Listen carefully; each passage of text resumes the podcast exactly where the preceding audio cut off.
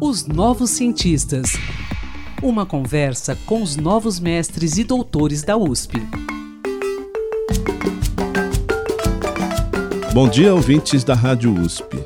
Eu sou Antônio Carlos Quinto e estamos começando mais um podcast de Os Novos Cientistas.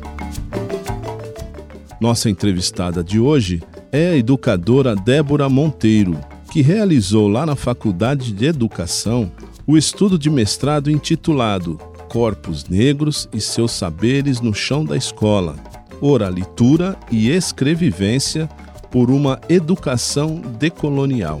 Na pesquisa, Débora defende que se olhe para a cultura negra como espaço educativo que seja capaz de desafiar a colonialidade do saber. O estudo teve a orientação da professora Ana Cristina Zimmermann, da Faculdade de Educação aqui da USP. Bom dia, Débora, tudo bem? Seja bem-vinda aqui ao nosso podcast. Bom dia, Quinto, tudo bem sim. Muito obrigada. Débora, eu quero iniciar a nossa conversa com você nos explicando o que vem a ser a educação colonial e decolonial. Quinto, a educação brasileira ela começa, quando a gente estuda a pedagogia, a gente que a educação brasileira, a história dela é inicialmente com os jesuítas. Então, a educação jesuíta seria a nossa primeira forma de educação. Sendo assim, a gente já começa uma educação a partir da colonização. Então, ela vai ser atravessada por valores de colonização, que são a colonialidade. Que valores são esses? Né? Valores que colocam uma educação que vem para ensinar, entre aspas, é, o, essa pessoa que é o indígena, né, que não era considerado um ser humano, a ser um ser humano civilizado e salvá-lo do ponto de vista espiritual, inclusive. Então, esse tipo de valor colonizador, ele vai perpassar a educação nessa época, no período colonial, mas ele continua vigente até hoje.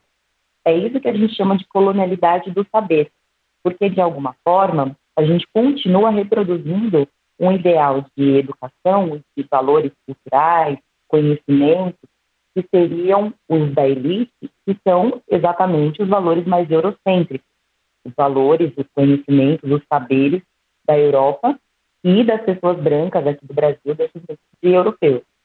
Quando a gente fala de educação decolonial, é exatamente inverter essa lógica, é a gente trabalhar uma educação criaram formas de educação práticas pedagógicas que nos tragam outros valores, valores indígenas, conhecimentos indígenas, valores africanos, afro-brasileiros, né, negro-brasileiros, que já trazem os valores civilizatórios afro-brasileiros e que nos ensinam outros conhecimentos que não estavam postos antes da educação e que são os conhecimentos do nosso povo, já que a gente tem uma população majoritariamente negra cujos conhecimentos não eram contemplados antes na escola, dentro dessa educação colonial. Então, a educação decolonial é essa transformação do currículo, que vem trazer esses saberes outros para a escola. Temos aí também no título do seu trabalho outros dois termos que eu queria que você falasse sobre eles, que é oralitura e escrevivência. Certo. Quando eu falo de trazer outros saberes, né, saberes outros, como a gente fala na perspectiva decolonial, esses oralitura e escrevivência fazem parte disso. Então, eu sou professora de língua portuguesa, por isso eu resolvi estudar saberes que estão nas culturas afro-brasileiras e que poderiam ser inseridos, deveriam já ter sido incluídos nos nossos estudos de língua e linguagem, é, na escola, no nosso currículo de língua portuguesa há muito tempo, mas que não estão. E eu proponho a inclusão desses saberes. Um deles é a oralitura, que seria a narratividade corporal.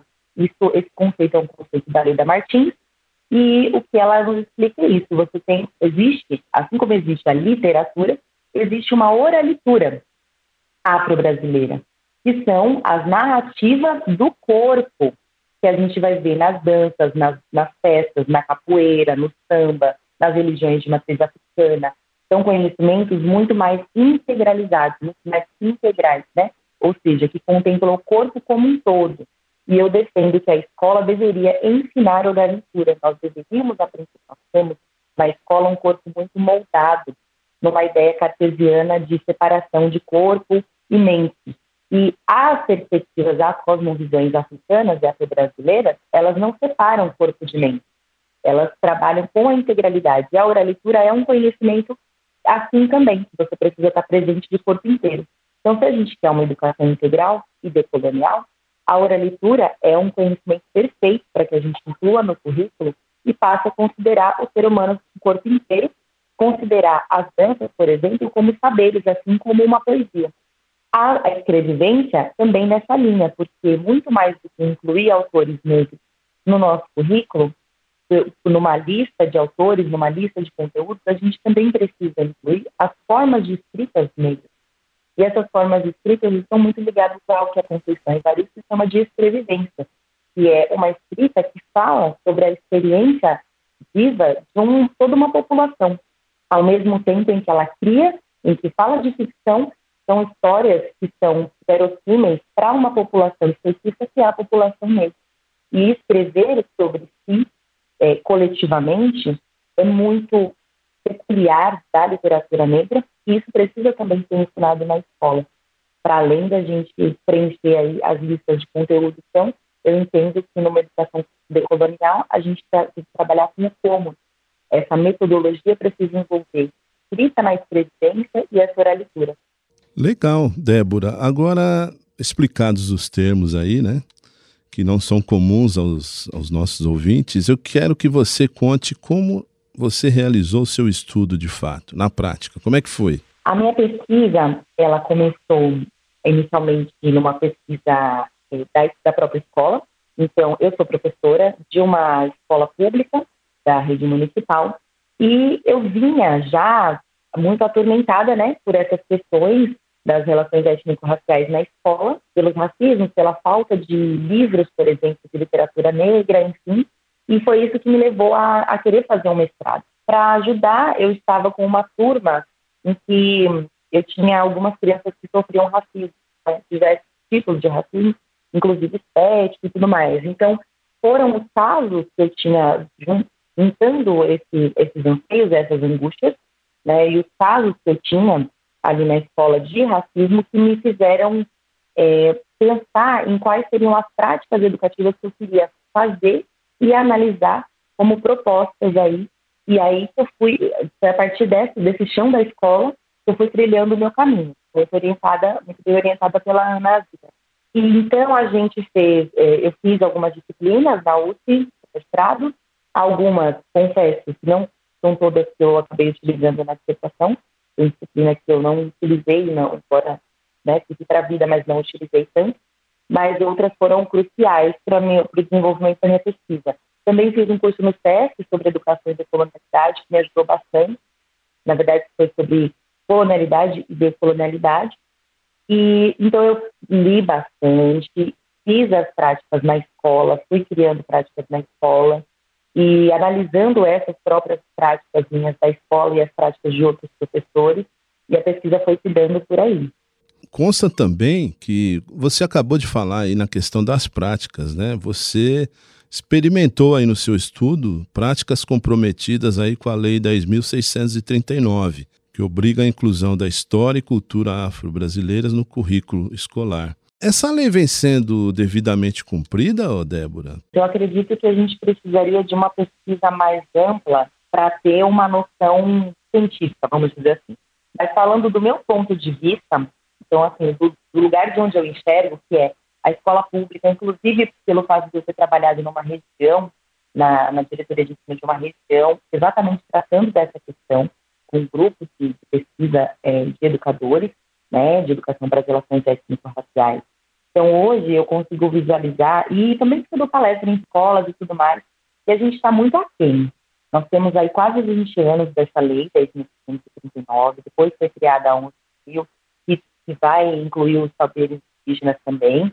E eu não acredito que essas leis estejam, estejam sendo cumpridas, aplicadas ainda é, como deveriam. Né?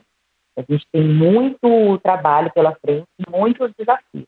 E aí esses desafios eles são ligados desde uma questão da própria falta de formação dos professores, porque você ninguém dá o que não tem, né? E aí a gente tem professores formados numa educação completamente colonial. Então, como que essas pessoas foram formadas assim, como é que elas dão esse salto? Esse salto ele tem que vir por meio de uma pesquisa, por meio de uma outra formação. E frequentemente as redes não dão formação suficiente para que os professores consigam fazer. E muitas vezes também a gente culpabiliza os professores por não darem conta de, de fazer essa transformação, mas a gente tem que entender também que existe um grande sistema educacional que já é em si mesmo bastante colonial, bastante é, centralizador e bastante eurocêntrico. E, e, a instituição escola, né, é uma instituição também formatada, tá, assim como todas as instituições, pelo racismo institucional, racismo estrutural. Então tem muita coisa nesse bojo para a gente vencer, para conseguir, de fato, descolonizar esse currículo, aplicando a lei da 1939 ainda. Débora, você defende em sua pesquisa uma reconstrução curricular sob uma perspectiva afro-brasileira. Além desse caminho para se lutar contra o racismo, quais outros poderiam ser trilhados em paralelo aí na educação? Bom, além do racismo do a gente também, que é o que incide o currículo, a gente também passa pelo racismo institucional e o racismo estrutural, que tem garras também dentro da escola. Então, não à toa, são os meninos negros que são os que mais têm o, o fracasso escolar. É o que a gente já é detectado em diversas pesquisas. Então, a gente precisa trabalhar pela desconstrução também dos estereótipos dentro da escola, dos estigmas, né? E verificar como é que a gente não constrói, pensar formas de não construir esses estigmas negativos para as crianças negras dentro da escola. Além de cuidar sempre dessas relações entre elas, entre professor e aluno, muito especialmente também em relação à estrutura, que é uma estrutura em si racista que a gente também precisa desconstruir, se a gente quer de fato aplicar essa lei das 10.639. Débora, eu quero agradecer pela sua participação importantíssima aqui nos Novos Cientistas, pelos seus esclarecimentos e parabéns pelo seu estudo. Muito obrigada, Quinto. Muito obrigada mesmo pela oportunidade pesquisador da Universidade de São Paulo. Se você quiser falar sobre seu estudo, sua pesquisa, envie-nos um e-mail para ouvinte@usp.br. Até quinta-feira que vem, quando teremos mais uma edição do podcast Os Novos Cientistas. Um bom dia a todos. Pesquisas e inovações. Uma conversa com os novos mestres e doutores da USP. Os Novos Cientistas.